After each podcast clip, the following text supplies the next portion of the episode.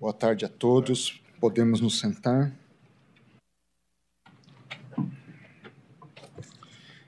Minha saudação, eminentes ministros, excelentíssima subprocuradora-geral da República, doutora Cláudia Sampaio Marques, senhores advogados e advogadas, servidores, todos aqueles que nos acompanham, declaro aberta neste ato a oitava sessão ordinária da segunda turma do Supremo Tribunal Federal, fazendo de antemão registro que se trata da última sessão do semestre, na qual, nesta sessão, ao final, apresentarei um relatório sucinto das estatísticas dos julgados do, da segunda turma no período entre agosto de 22 e agora, junho de 2023, e também onde, ao final, teremos a oportunidade de aclamar o novo presidente da segunda turma deste Supremo Tribunal Federal,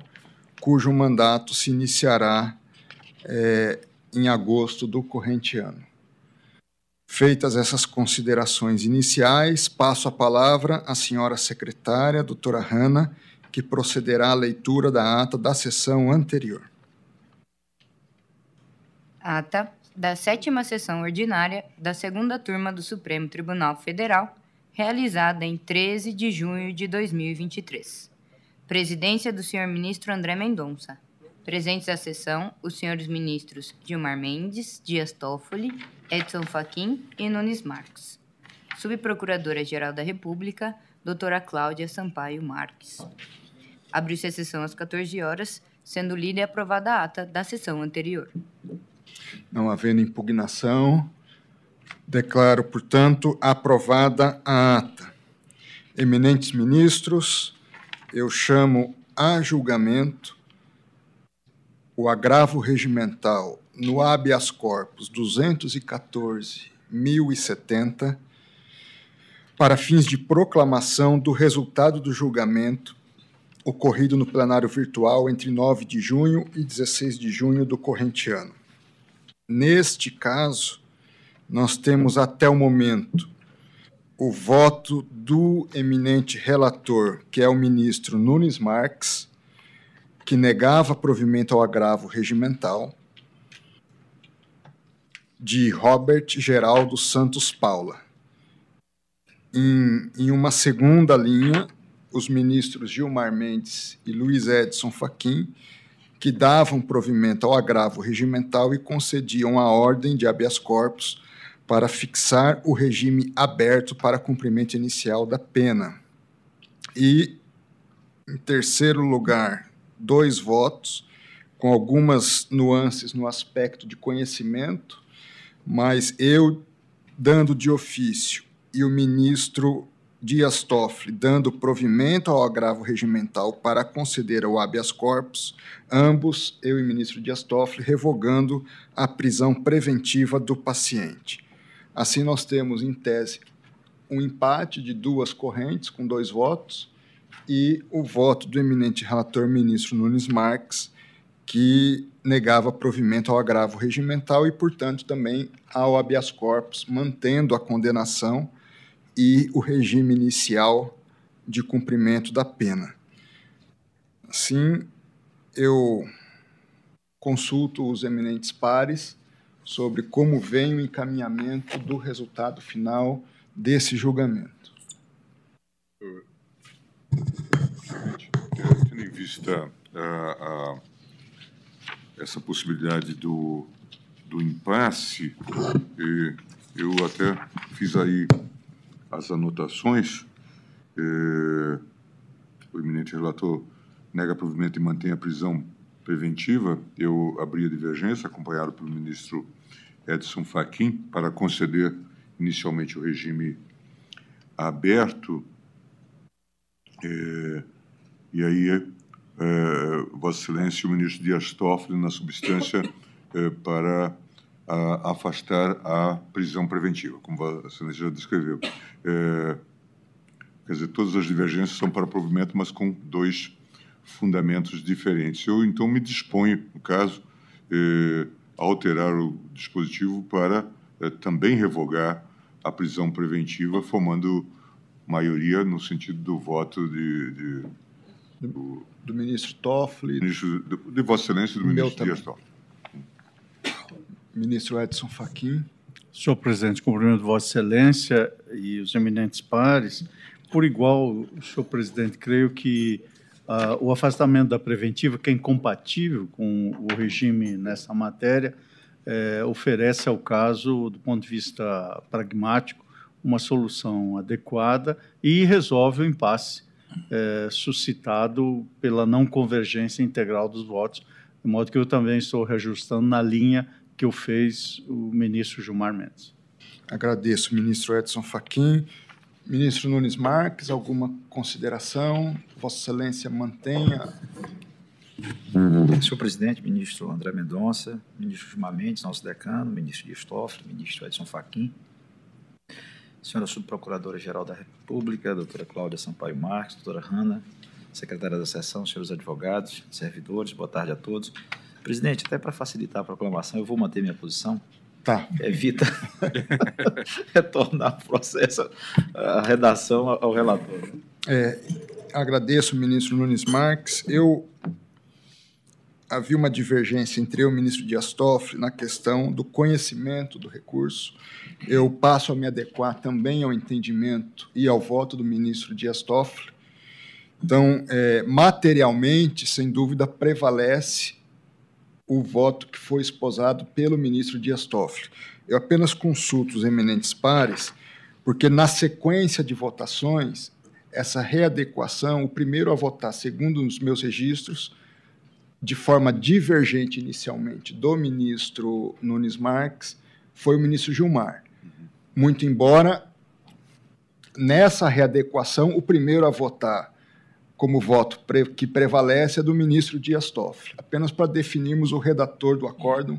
Senhor presidente, seguindo a tradição do tribunal, eu penso que aquele que votou em primeiro sentido que passa a prevalecer com o reajuste, não porque fora eu, mas pelo regimento, é o que deve prevalecer. Vamos seguir sempre a objetividade e o regimento. Está ótimo. Então, peço licença e para ler aqui uma proclamação de resultado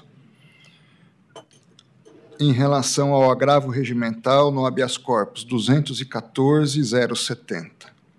A turma, por maioria, deu provimento ao agravo regimental e concedeu a ordem de habeas corpus para revogar a prisão preventiva do agravante Robert Geraldo Santos Paula, sem prejuízo da análise da aplicação de medidas cautelares previstas no artigo 319 do, Código de Processo Penal pelo juízo de origem. Tudo nos termos do voto do ministro Dias Toffoli, redator do acórdão, é isso? É, vencido o ministro Nunes Marques, relator.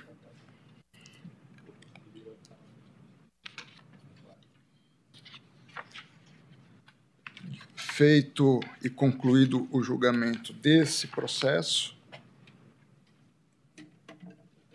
eu chamo a julgamento a questão de ordem no segundo agravo regimental na reclamação de número 57.761, relator o ministro Dias Toffoli. É, Assim, considerando a proposição de questão de ordem, passo. Senhor presidente, a questão é muito simples, já fiz distribuir o voto. O primeiro agravo foi julgado pela primeira turma. Nessa mudança de turma, acabei trazendo no virtual para a segunda turma, o que foi né, um, um, equívoco material, um erro material. Então, trago aqui em mesa essa questão de ordem para anular o julgamento na segunda Sim. turma e eu vou colocar o mesmo feito em julgamento na primeira. Simples assim. Para anular o julgamento da turma. Consenso. De acordo. Diante, então, de um consenso, a partir da proposição da questão de ordem, proclamo o, o seguinte resultado do julgamento. A turma, por unanimidade, acolheu a questão de ordem apresentada pelo ministro Dias Toffoli, relator, para anular de ofício o julgamento realizado por esta segunda turma na sessão virtual de 19 de maio a 26 de maio de 2023 do segundo agravo regimental nesta reclamação, assentando a competência da primeira turma para análise do recurso interposto por Cindy Tavares Costa. Agradeço o ministro Dias Toffoli e, na sequência, terceiro processo da pauta, o agravo regimental no recurso extraordinário com agravo 1.287.076, sob a relatoria do ministro Luiz Edson Fachin, há uma devolução de vista pelo ministro Gilmar Mendes e apenas uma observação neste processo, neste recurso, o ministro Ricardo Lewandowski já havia votado e essa é a razão pela qual o ministro Dias Toffoli não participará do presente julgamento. Passo assim a palavra ao ministro Gilmar Mendes. Boa tarde, presidente. Boa tarde a todos. É, Trata-se de agravo interno em desfavor de decisão monocrática do ministro Edson Fachin, que negou provimento ao agravo em recurso extraordinário é, com base nos seguintes fundamentos: sexual civil e ambiental, novo Código Florestal e retroatividade tempos regis acto cláusula de reserva de plenário, violação, ausência, deficiência recursal e inexistência. O plenário do STJ decidiu que aos recursos interpostos com fundamento no CPC 2015 relativos a decisões publicadas a partir de 18 de março de 2016 serão exigidos os requisitos de admissibilidade recursal na forma do novo CPC. Não há como fazer retroagir a novel legislação florestal para afastar o cumprimento de transação penal formalizada em juizado especial sob a égide da norma revogada, desfazer rancho erguido em APP, pois é firme a posição desta Corte de que, em matéria ambiental, deve prevalecer o princípio tempus regit actum, de forma a não se admitir a aplicação de disposições do novo Código Florestal a fatos pretéritos sob pena de retrocesso ambiental. A irretroatividade do novo Código Florestal, assentada na decisão agravada, não implica afronta à cláusula de reserva de plenário, por quanto sequer houve pronúncia de inconstitucionalidade do preceito legal, senão a interpretação do direito infraconstitucional aplicável ao caso.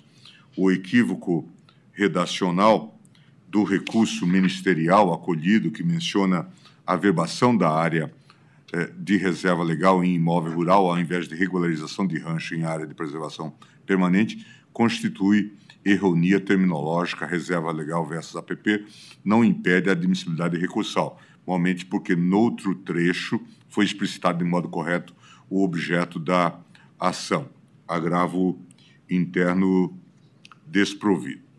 No recurso extraordinário, com fundamento no artigo 102-A do permissivo constitucional, aponta-se a, a, ofensa ao artigo 97. É, e aí tem, transcrevo aqui trechos é, da decisão e, e o relator, então, votou pelo desprovimento do agravo interno, mantendo sua decisão monocrática, transcrevo a emenda que diz agravo regimental em recurso extraordinário com agravo, direito ambiental, ação civil pública, execução de sentença, cumprimento de título judicial, termo de compromisso firmado e homologado em transação penal no juizado especial criminal, discussão sobre a retroatividade na hipótese do novo Código Florestal, Lei 12.651, tempos regit acto, matéria infraconstitucional, ofensa reflexa, alegada afronta ao artigo 97 da Constituição eh, Federal e à súmula vinculante 10, improcedência. E aí eh, eh, avança nesse sentido o voto do ministro Faquim e, o, após o voto do ministro Ricardo Lewandowski, acompanhar o eminente relator, pedir vista para uh, melhor analisar o caso. Inicio, senhores ministros, pontuando, senhor presidente, que eh, conquanto o tema debatido esteja inserido no contexto do direito processual civil, foi ajuizada eh, na Justiça Civil a ação de cumprimento de sentença proferida nos autos do Juizado Especial Federal Criminal, ressalta que se trata de ação de cumprimento de condições fixadas na transação penal nos, dos danos ambientais no processo criminal em termos circunstanciados de ocorrência firmado pelo recorrente Lúcio Alves de Oliveira e o Ministério Público do Estado de São Paulo. A denúncia descreveu a seguinte conduta como criminosa. Consta do incluso termo circunstanciado que entre 22 de janeiro de 2008 e o presente momento, 5 de junho de 2009, em diversos horários na fazenda Serrinha, Rio Morto, nesta cidade e comarca, Lúcio Alves de Oliveira, qualificado à Folha 4, impediu e dificultou a regeneração, chama atenção, de 0,075 hectares de vegetação natural considerada de preservação permanente. Segundo o apurado, o denunciado construiu e manteve, vejam esse ponto, um rancho no local acima indicado, impedindo e dificultando a regeneração de 0,075 hectares de vegetação natural considerada de preservação permanente. Apurou-se, por fim, que o denunciado não possui qualquer autorização, permissão ou licença expedidas pelas autoridades ambientais. Então, ante exposto, denuncio Lúcio Alves de Oliveira como incurso nas sanções do artigo 48, caput, da Lei 9.605, requerendo que, registrada e autuada esta, seja o denunciado citado, prosseguindo-se nos demais atos do processo. O crime tipificado no artigo 48, caput da Lei 9.605, de 98, impedir ou dificultar a regeneração natural de florestas e demais formas de vegetação, pena de detenção de seis meses a um ano e multa, é baseado no fato de que no local conhecido como Bico do Corvo, o recorrente mantém um rancho com piso de concreto, estrutura de madeira e tijolos e cobertura de telha eternite em área de vegetação nativa, às margens da represa de Promissão Rio Tietê, em APP, Área de Preservação Permanente, sem conhecimento do órgão ambiental competente, danificando uma área de 0,075 hectares. Para ter dimensão da construção do rancho, este equivale a 30 metros de comprimento e 13 metros de largura, situando-se a área total de ocupação de 0,075 hectares, a qual está situado a 15 metros do Rio Morto, que possuía mais de um quilômetro de largura naquele trecho, na área de represa de Promissão, região da Fazenda Serrinha, é, Rio Morto, na cidade de Novo Horizonte. Quando foi elaborado o boletim de ocorrência, o recorrente destacou: declara que trabalhou no rancho como caseiro por cerca de dois anos e, após isso, fez um acordo com o senhor Fernando Baldan e ficou com o rancho como ao acerto trabalha, pelo tempo trabalhado no local. Declara também que não pediu autorização do proprietário da fazenda e tampouco ao órgão ambiental competente para manter o rancho naquele local. O próprio ministro Edson Fachin destacou que a origem da obrigação de fazer é oriunda do termo de compromisso firmado e homologado em transação penal, formalizado no juizado especial criminal. Eis a proposta oferecida pelo parquet, inicialmente não aceita pelo autor do fato penal. Meritíssimo juízo, nos termos do artigo 76 da Lei 9.099, propõe ao autor do fato a transação penal nos seguintes termos: reparação do dano ambiental, retirando-se do rancho indicado do laudo DPRN, da área de preservação permanente da propriedade referida no laudo em questão, no prazo de 90 dias, com multa combinatória de 100 reais dia. Pelos autores do fato, acompanhado do seu advogado, foi dito que não aceitava a proposta da representante do Ministério Público. Em sede de audiência, de instrução, debate interrogatório, julgamento, foi oferecida a seguinte transação penal, a qual, ao final, foi aceita pelo recorrente. Composição de dano, o autor do fato assume a seguinte obrigação de fazer, desfazer o rancho descrito nos laudos, no prazo máximo de 12 meses, fica estipulada a multa combinatória de 100 reais, fica convencionada também a possibilidade de aplicação de outras medidas de apoio de caráter coercitivo, como a expedição de mandado demolitório, na forma do artigo 461, etc.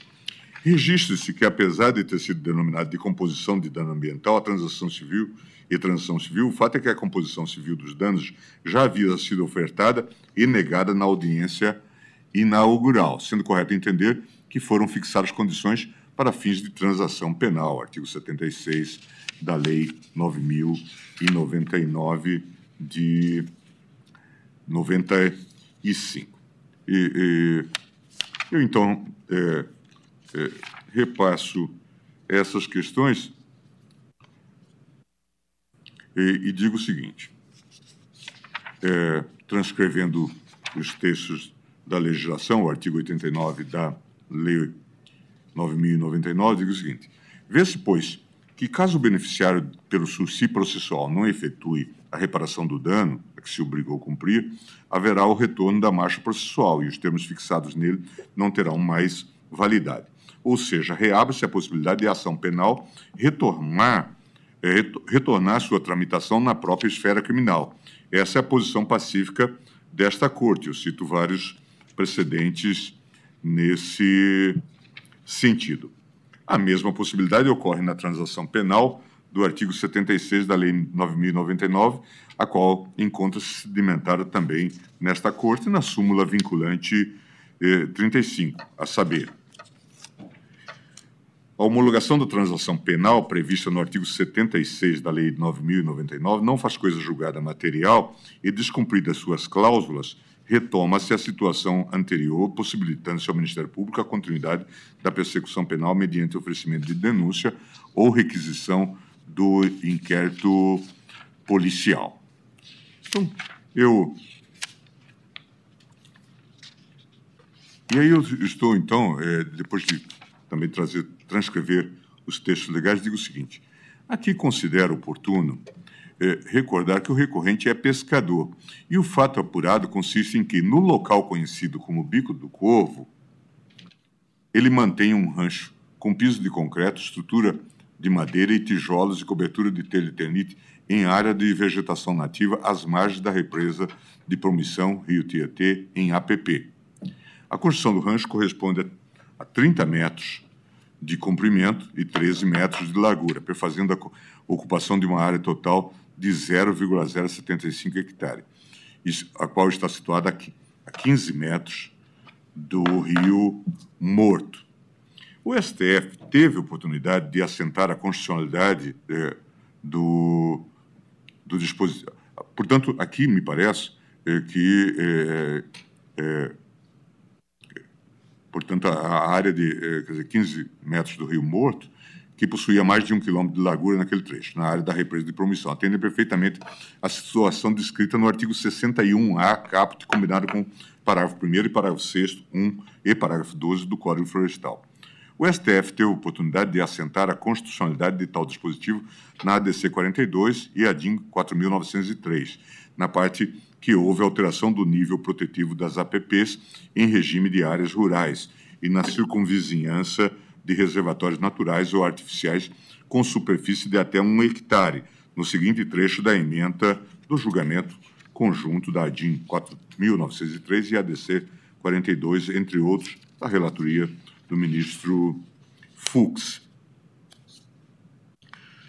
Aqui transcrevo e diz: o tamanho do imóvel é critério legítimo para a definição da extensão da recomposição das áreas de preservação permanente, mercê da legitimidade do legislador, para estabelecer os elementos norteadores da política pública de proteção ambiental, especialmente à luz da necessidade de assegurar minimamente o conteúdo econômico da propriedade, em obediência aos artigos 5 22 e 172 da Carta Magna, por meio da adaptação da área a ser recomposta conforme o tamanho do imóvel rural.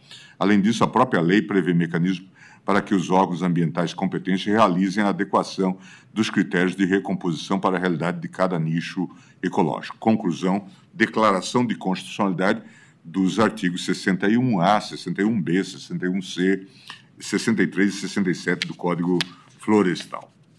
Sendo assim, cuida-se de norma administrativa situada no campo sancionador, mais benéfica quando cotejada com o período de 2008 e 2009, no qual ainda existia essa interpretação de permitir a manutenção de residência e da infraestrutura associadas às atividades agro-pastoris em áreas consolidadas em áreas de preservação permanente no entorno de lagos e lagoas naturais, desde que ocorra a recomposição da faixa marginal com largura mínima de 5 metros para imóveis rurais com área de até um módulo fiscal. Isto é, a Lei 12.727 de 2012 introduziu norma mais benéfica ao administrado, em se tratando de direito administrativo sancionador, aplicando-se exatamente ao caso concreto.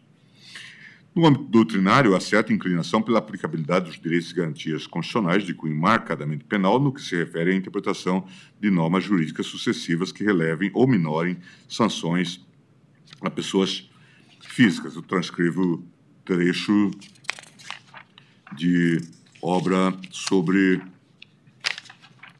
o assunto, Fábio Medina Osório, eh, e, e, e, faço, então, é, essas questões e, e, digo que mesmo os críticos dessa confluência no direito penal e o administrativo punitivo é, ainda promanam que os princípios do artigo 5 também devem ser estendidos aos administrados em sede de direito administrativo sancionador, conforme é, for on off.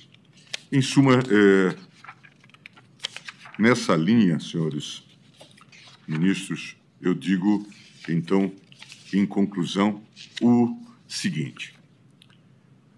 Então, ainda que se aplicasse o posicionamento dos críticos dessa inflexão do direito administrativo sancionador, tem-se como círculo concêntrico dessa visão a necessidade de releitura daquele à luz dos direitos e garantias fundamentais esculpidos na Constituição. E, nesse sentido, seria o caso de aplicação na seara administrativo-punitiva da norma do artigo 5 inciso 40, é, a lei penal não retroagirá salvo para beneficiar o réu. Adaptando o mandamento constitucional acima ao âmbito administrativo sancionatório, a leitura compatível com essa exegese seria de que a lei superveniente ao fato, ato jurídico, a, a, qual altera a sanção ou a própria ilicitude anteriormente sancionada, em regra, não retroage, salvo para beneficiar o administrado inculpado. Diante desse cenário, tem-se que a retroatividade da norma administrativa sancionatória mais benéfica, artigo 61A, incidirá sobre os fatos jurídicos ocorridos em período anterior à sua vigência, alcançando atos ocorridos entre 2008 e 2009, circunstância hábil a atrair a impossibilidade de se aplicarem as sanções previstas em transação civil com roupagem de composição civil de danos como condição para a transação penal. Recentemente, o STF placitou esse mesmo entendimento em relação às inovações introduzidas pela Lei 14.230, na Lei 8429, Lei de Improbidade, especificamente no que se refere à exclusão do tipo culposo no elemento subjetivo do ato de improbidade administrativa, ao raciocínio de que aquela novel legislação pode retroagir para incidir sobre fatos debatidos em processos não acobertados pelo manto da coisa julgada. Eu, então, eh, estou eh, transcrevendo eh, a decisão da área 843989 da relatoria do ministro Alexandre de Moraes, em que se diz a norma benéfica, a Lei 14.230, a revogação da modalidade decuposa, é retroativa em virtude do artigo 5 não tendo incidência em relação à eficácia da coisa julgada, nem tampouco durante o processo de execução das penas e seus incidentes. A nova lei aplica-se aos atos de improbidade administrativa culposos praticados na vigência do texto anterior da lei, porém sem condenação transitada em julgado, em virtude da revogação expressa do texto anterior, devendo o juízo competente analisar eventual dolo por parte do agente. Vê-se, pois, que processo que em processos transitados em julgados, na fase do conhecimento, dos quais tenha sucedido a condenação por ato culposo, a exigibilidade do título executivo judicial permanece incólume na fase do cumprimento da sentença, pouco importando que atualmente o ordenamento jurídico não considera tal fato como ato de improbidade administrativa. Ao revés, restou decidido ser possível a aplicação das inovações legislativas aos fatos jurídicos anteriores, desde que não tenha ocorrido trânsito em julgado ou sequer ajuizada a demanda que busque a aplicação de sanção de improbidade administrativa. Transportando esse raciocínio para o caso dos autos, mutatis mutandis, aplica-se, a meu ver, a mesma raça dissidente daquele julgamento paradigmático, tendo em vista que, descumpridas as condições fixadas em transação penal, o processo crime deveria retornar é, ou retomar seu curso nos termos da súmula vinculante 35 do Supremo.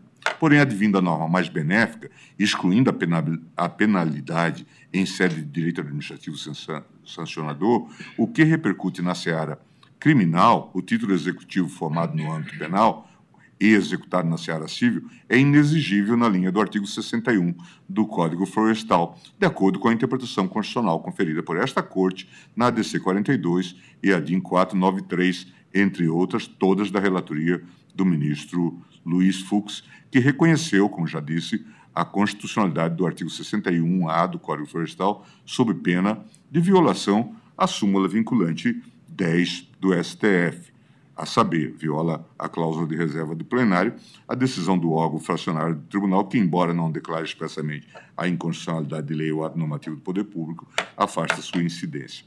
O acordo do STJ, que, a pretexto de aplicar o blocado tempus regit actum, desconsiderou a constitucionalidade daquela norma declarada por esta Corte em controle concentrado de constitucionalidade, além de descumprir a um só tempo duas súmulas vinculantes do Supremo, quais sejam as de número 10 e 35. Por isso, eh, eu estou votando, senhor presidente, pelo acolhimento do agravo interno para dar provimento ao OARE e, por consequência, ao ORE e julgar a, a extinta a execução em desfavor do recorrente por inexigibilidade do título executivo, já como exposto.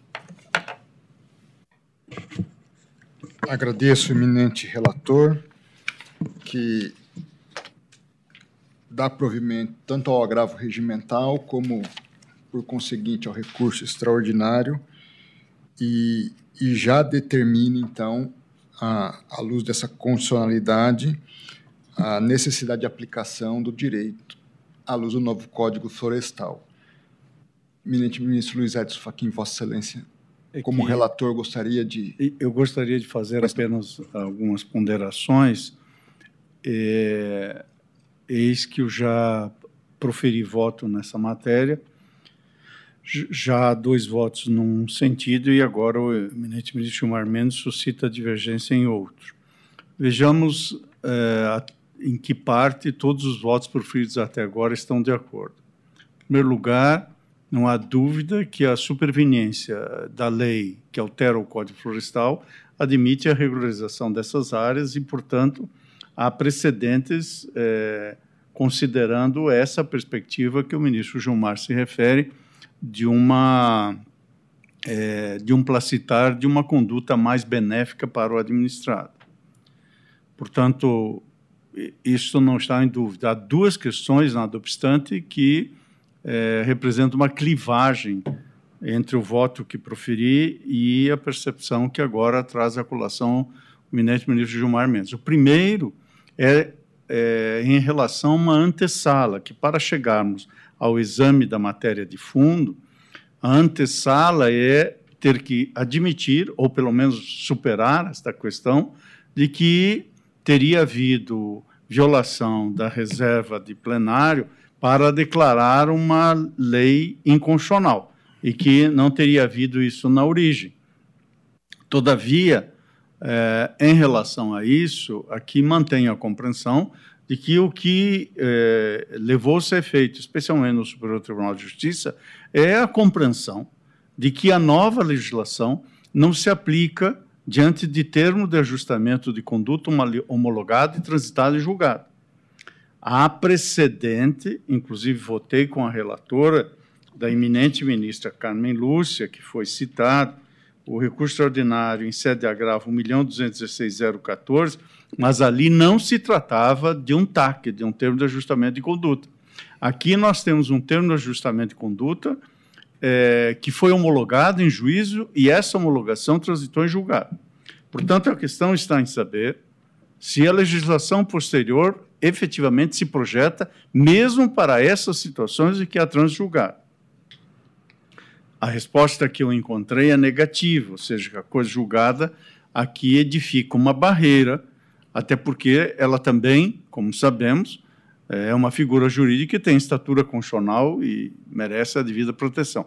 Mas, ao lado disso, e já adentrando, portanto, a matéria de fundo, nada obstante a, a, as dimensões é, exíguas da área que registra a ocorrência da violação de uma APP, de uma área de preservação permanente, nesse caso, é que uh, o debate está em eh, essa uh, suscitação de retroatividade em relação ao administrado.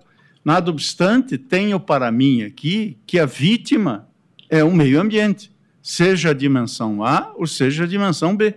Aqui não é TAC, é a transação penal que, na verdade, foi feita. A transação penal que ajustou a conduta, Isso. perfeitamente. Uma transação penal que foi homologada, ajustou a conduta, e em face do que restou ajustado, houve uma, uma promoção judicial do cumprimento.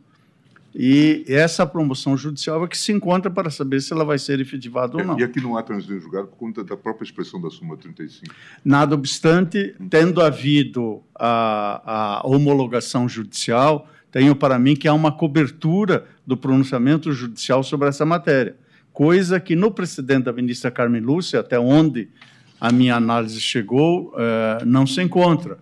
Eh, portanto, é, nada obstante, efetivamente, a homologação da transação não tenha esta vestimenta, estrito senso, do trânsito julgado, nós temos uma decisão judicial neste tema. E, e é esta preocupação que tenho, porque este é um caso de uma dimensão concreta diminuta, mas ele pode, em relação a circunstâncias como essa, representar é, em áreas de dimensões muito maiores, efeitos muito danosos ao meio ambiente. Esta é a preocupação que tenho com a matéria de fundo, de abrir esta porta e, é, por onde passar uma gota, passar uma represa de água é, e termos uma hemorragia de casos desta natureza. Por isso, é, o, o termo de compromisso que aqui foi firmado nesses autos em meu modo de ver, tendo sido homologado judicialmente, isso impede a compreensão da, da retroatividade. É verdade que há julgamentos e compreensões as mais distintas. Eu mesmo selecionei vários julgados.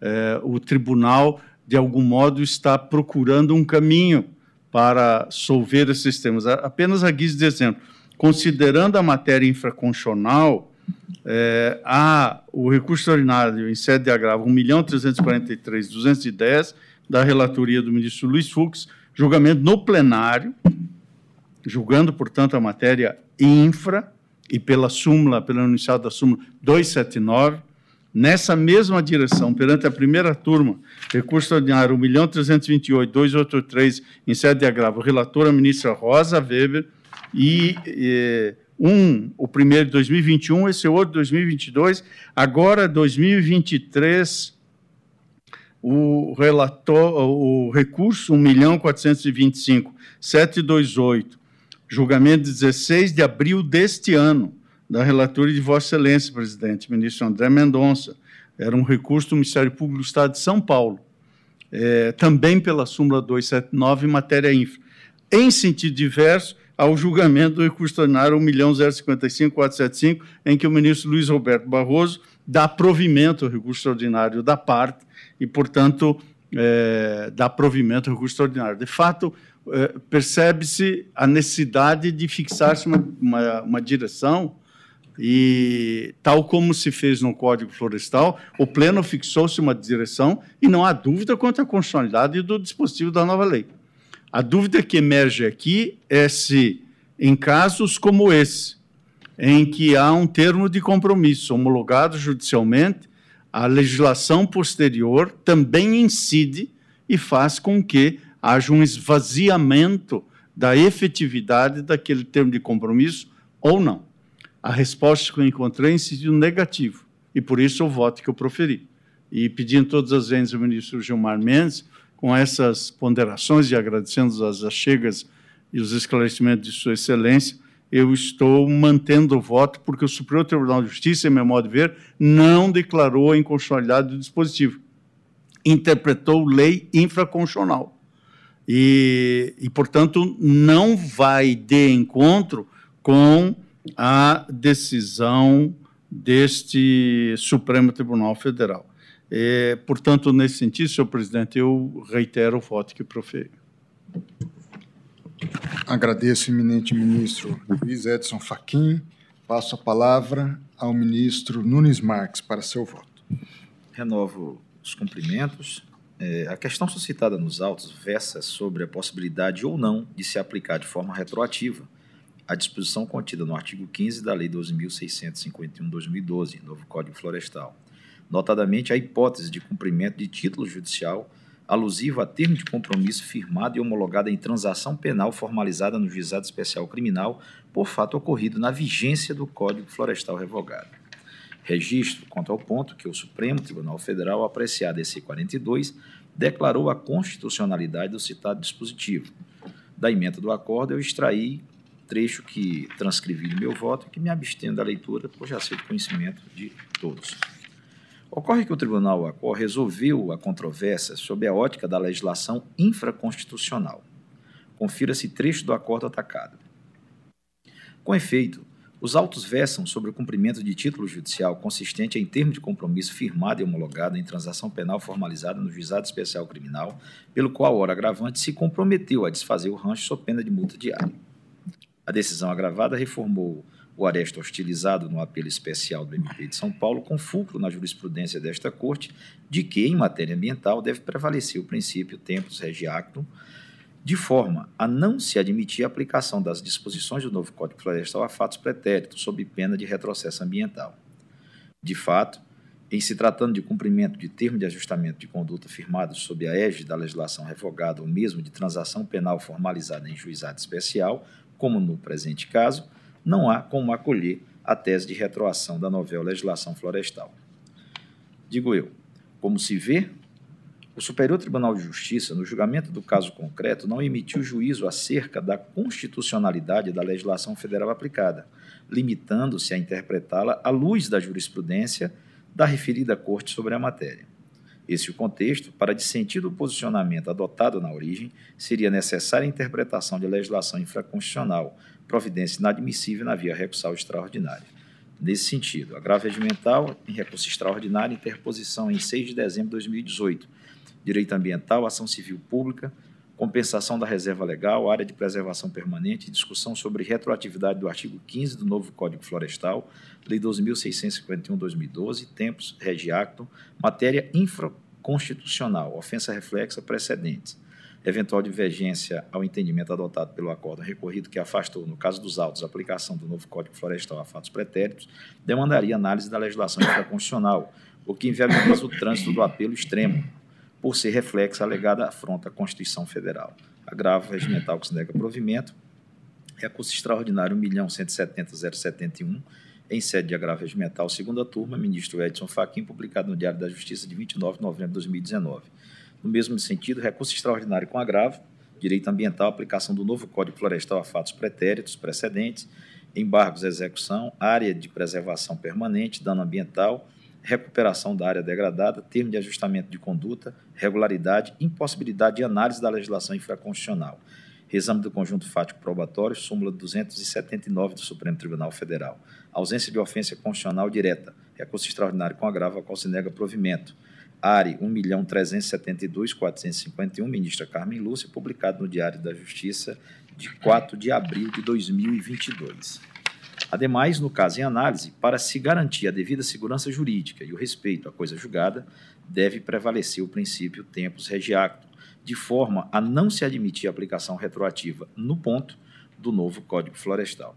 Finalmente, observe que não foi violada a cláusula de reserva de plenário, artigo 97 da Constituição Federal, uma vez que, na manifestação acerca da irretroatividade do novo Código Florestal, não há declaração de inconstitucionalidade de dispositivo legal, mas apenas interpretação de direito intertemporal. Diante do exposto, pedindo venha ao eminente ministro Gilmar Mendes, nego provimento ao agravo. É como voto, senhor presidente. Agradeço, ministro Nunes Marques. E eu apresentarei voto escrito pedindo vênias tanto ao ministro relator, ao, à ausência do ministro Ricardo Lewandowski e agora ao ministro Nunes Marques. Eu vou acompanhar a divergência inaugurada pelo ministro Gilmar Mendes e apenas para citar a jurisprudência do Supremo, fazendo essa leitura mais atenta até do caso, eu cito alguns julgados que embasam o meu voto. A reclamação 56.092, julgado pela primeira turma, relator ministro Luiz Roberto Barroso, julgado agora em abril de 2023.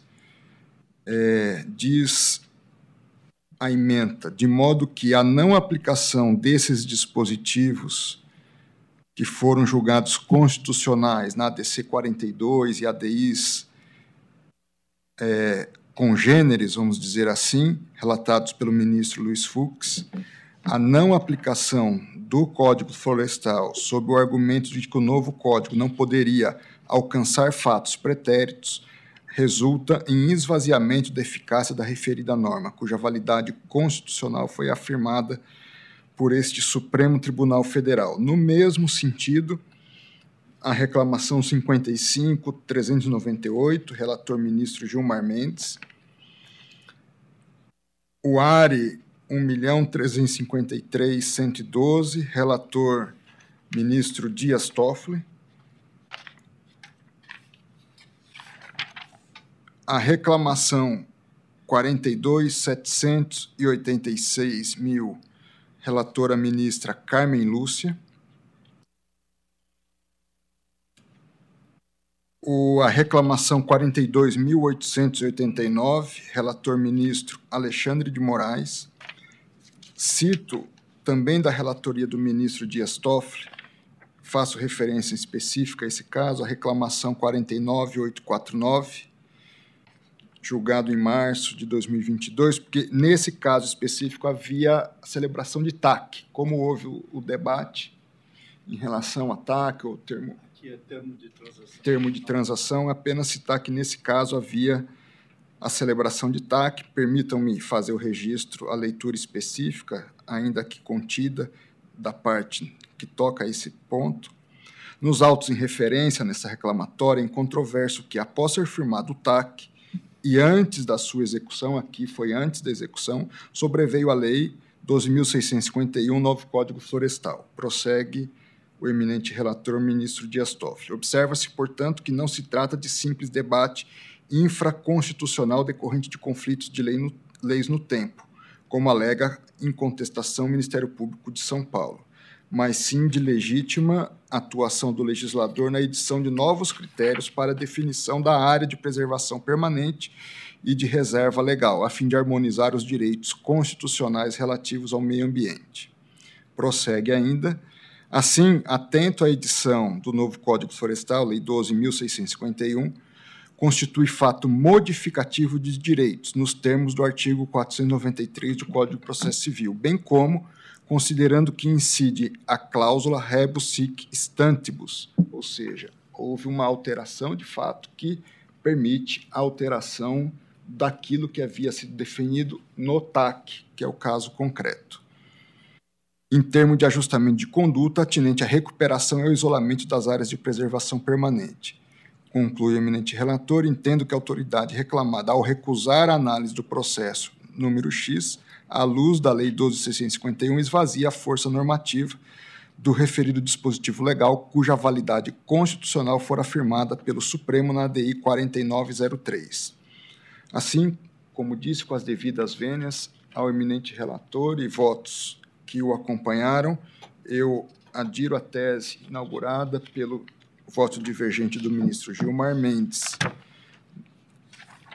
Não obstante, restemos ambos vencidos. É, eu só queria fazer o registro, presidente, que a, a súmula 10, eh, que é uma das súmulas eh, prim, eh, primevas aqui, súmulas vinculantes, ela, na verdade, ela não exige, esse é um ponto importante, que haja a declaração de inconstitucionalidade explícita, até porque todos sabem que, senão, teriam que seguir o rito do artigo 97 da, da Constituição.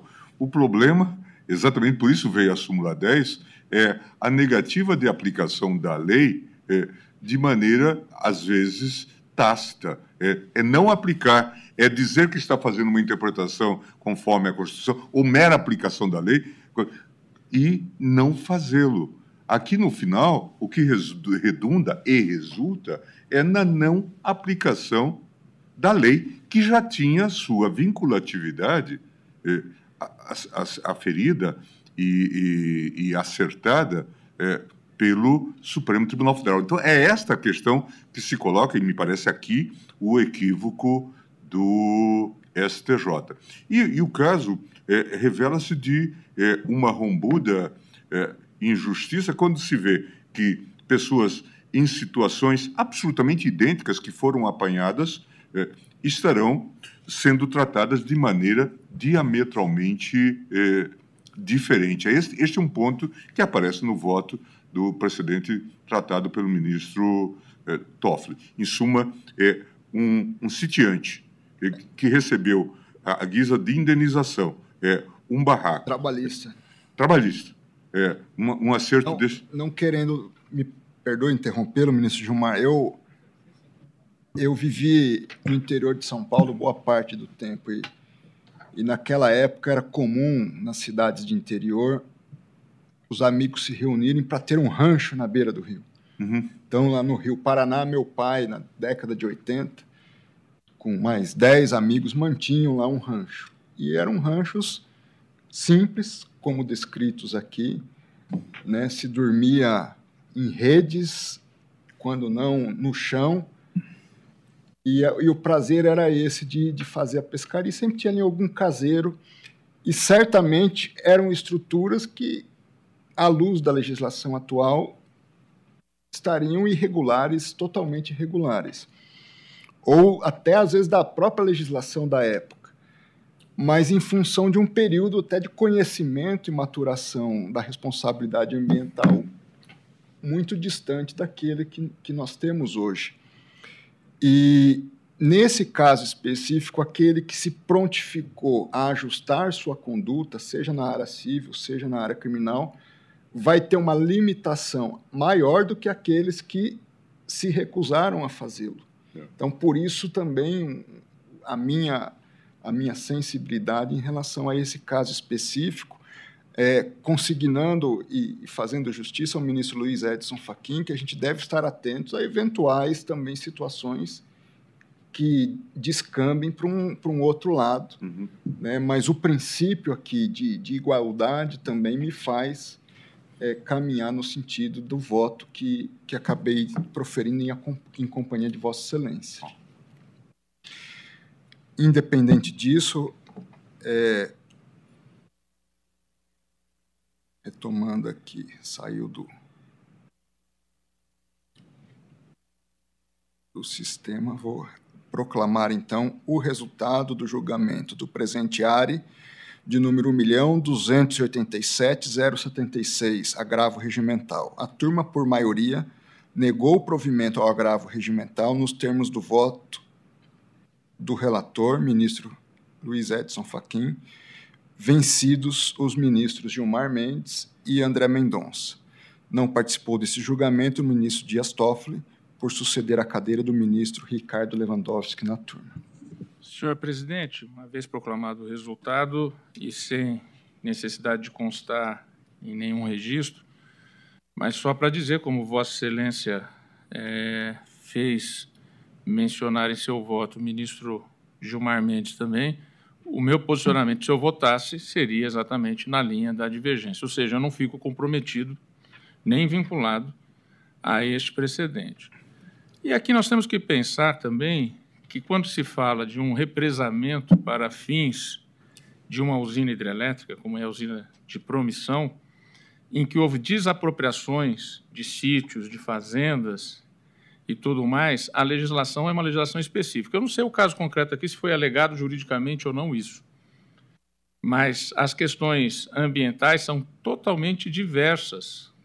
Até porque o próprio represamento já foi uma agressão à natureza originária. Inevitavelmente. Né? Inevitavelmente. muito maior do que esse barracão ou barranco, 750 metros quadrados, 0,075 hectares, são 750 metros quadrados. É um terreno aqui no Lago Sul, ou menor que um terreno no Lago Sul, melhor dizendo, que geralmente são de 1.200 metros quadrados.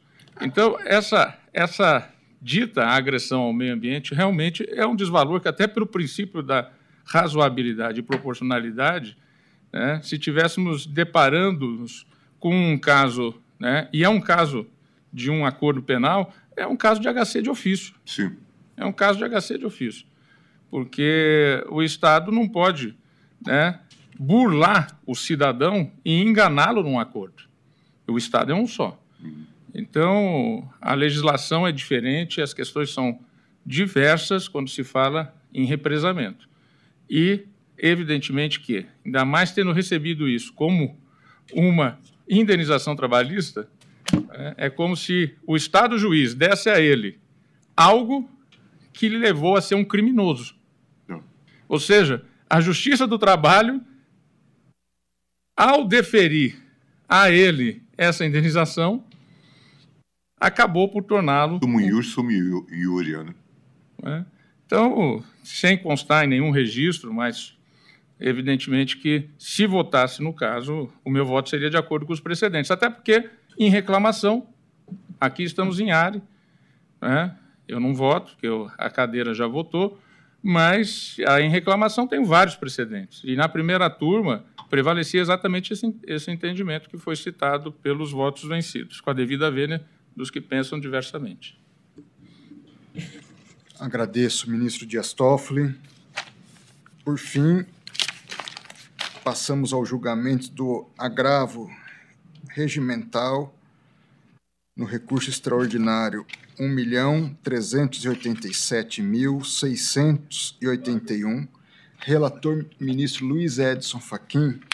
Ministro Edson Fachin, apenas para talvez facilitar o trabalho de Vossa Excelência, eu havia pedido destaque nesse caso. Sim. Para uma análise mais detida, mas adianto que, que lhe acompanharei é, é, no, no voto que Vossa Excelência já havia proferido em, no plenário virtual. Pois não. Só para facilitar, eu também já estudei e também acompanho. Eu também estou negando provimento óbvio.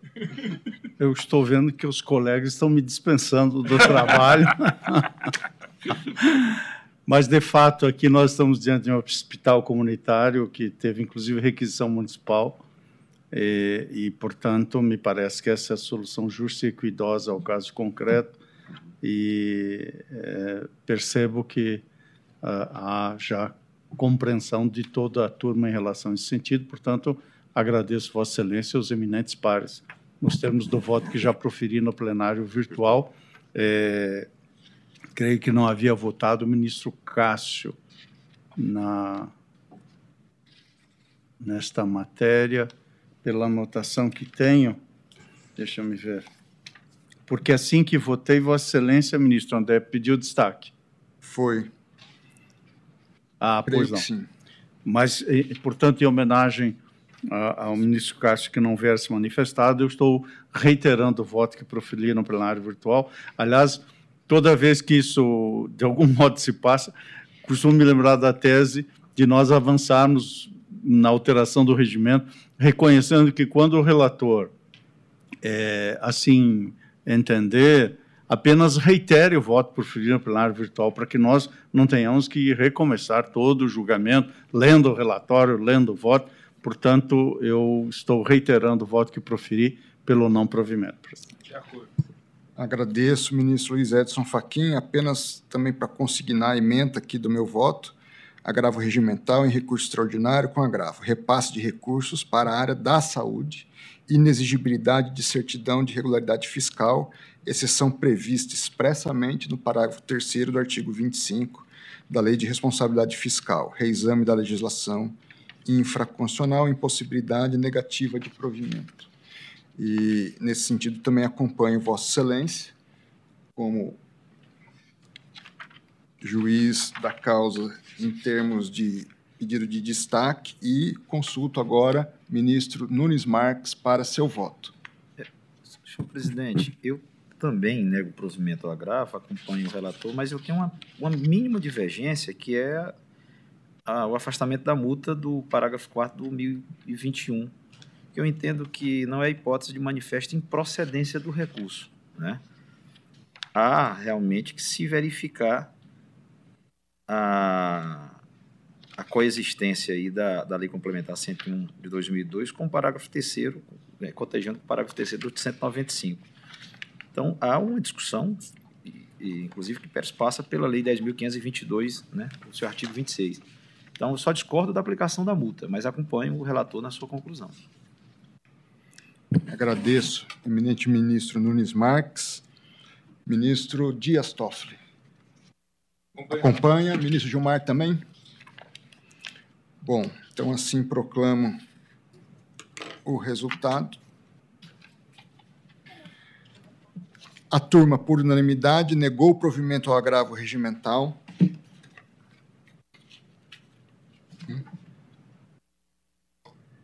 Já vou adequar aqui, doutora Hanna.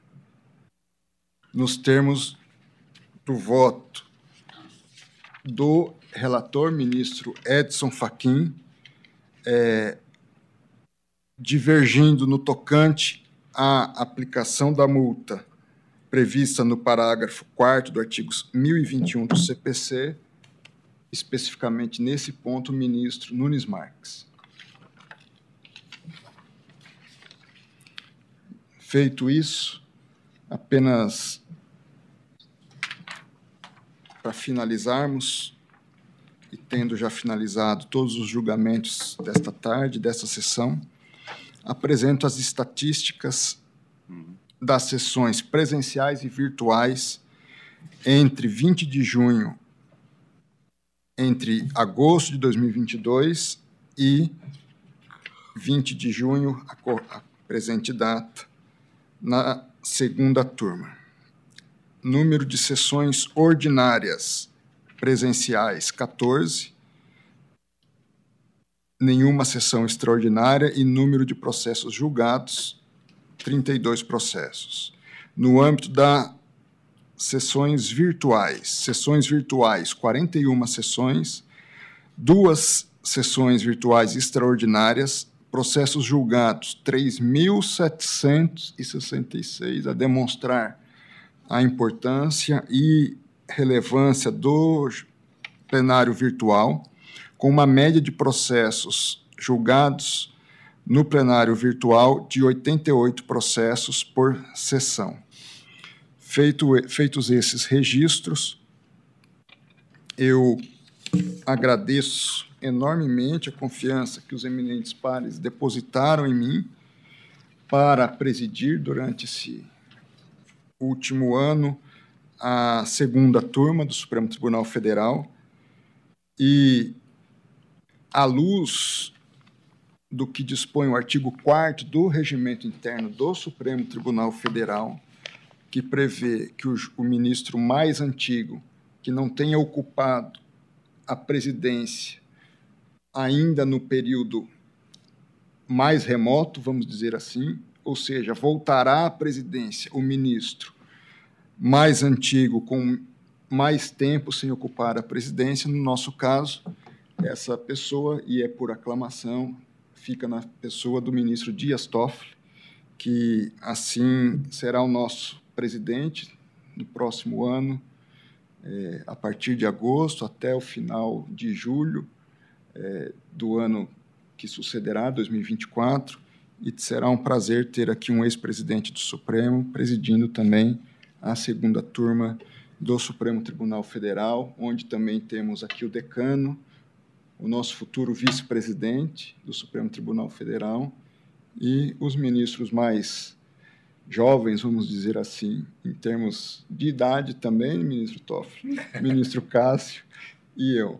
Então, eu quero desejar todo sucesso a Vossa Excelência, tenho certeza que a segunda turma não poderia estar em melhores mãos. Então, meus parabéns e uma boa condução da presidência desta turma. Desejo de todo sucesso a Vossa Excelência. Presidente, por favor. Não.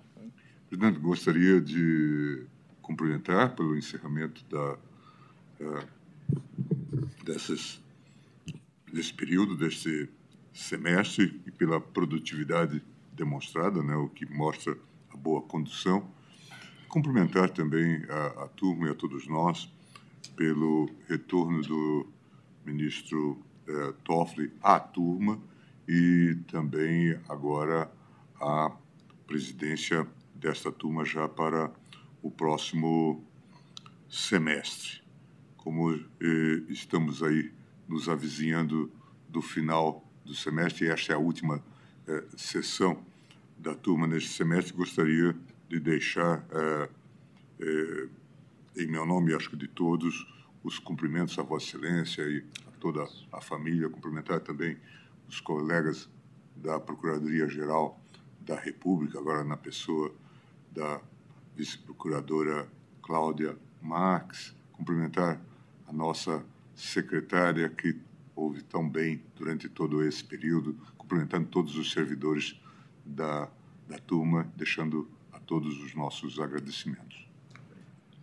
Agradeço. Ah, Agradeço o ministro Gilmar Mendes. Acho que havia pedido a palavra.